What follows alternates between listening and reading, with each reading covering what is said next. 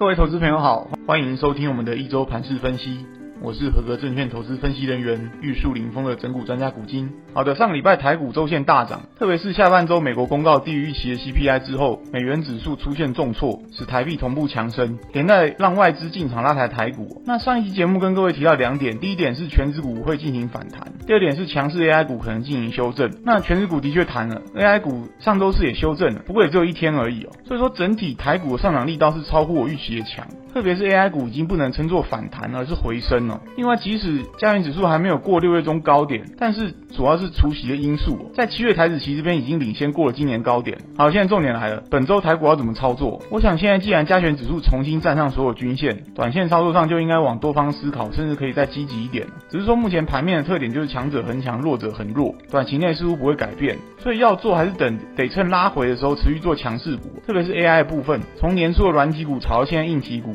近期领涨股票从一开始组装代工的纬创、广大扩散到机壳的银邦、勤诚，电源光宝科、台达电，散热的奇鋐、建准，还有 PCB 的金像电，伺服器导轨的川湖，连涨几个月都停不下来。那过程中，许多内外资研究机构根本很难用过去经验去解释这种奇观了，所以只好疯狂上修明年甚至后年的 EPS，去试图合理化现在的股价。那法人上修的动作又会引动更多买盘进场推升股价，比如说大摩、摩根士丹利上周就认错，全面调升 AI 股的目标价。再搭配美股大涨的背景，整个 AI 族群就往上再喷一段。而且重点是这个外溢效果持续扩大，许多公司虽然今年没有吃到什么 AI 份额，但市场开始想象接下来就会大幅受惠。以组装代工来说，就是音乐达还有神达，那近期也开始赶进度加速上涨了。那认为未来会有更多跟 AI 沾上边，但股价极其低的股票会开始启动落后补涨的一个行情。那比如说组装代工的红海，或是连接器、反甲这些零组件的公司，都值得大家留意哦。再来是焦点新闻，上周三晚上美国公告六月 CPI，虽然只比分析师预期少零点一个 percent，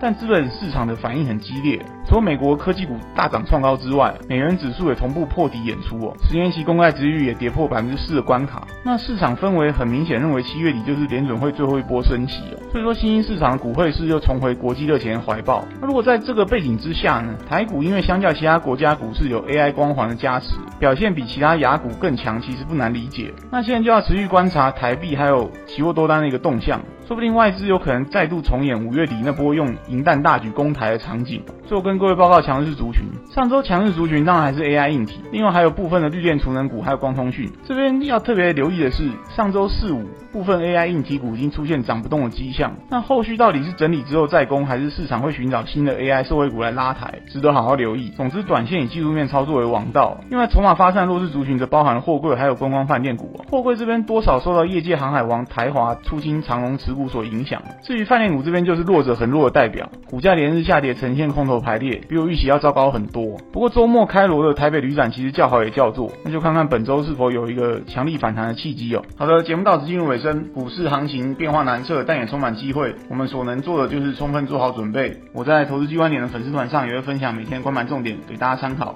希望对各位操作有帮助，在股市里能稳中求胜。最后不免俗套跟大家说，如果以上内容各位觉得有帮助，请记得按赞、分享、开启小铃铛，顺便加入投资机关员的粉丝团。我是真股专家古今，我们下次见。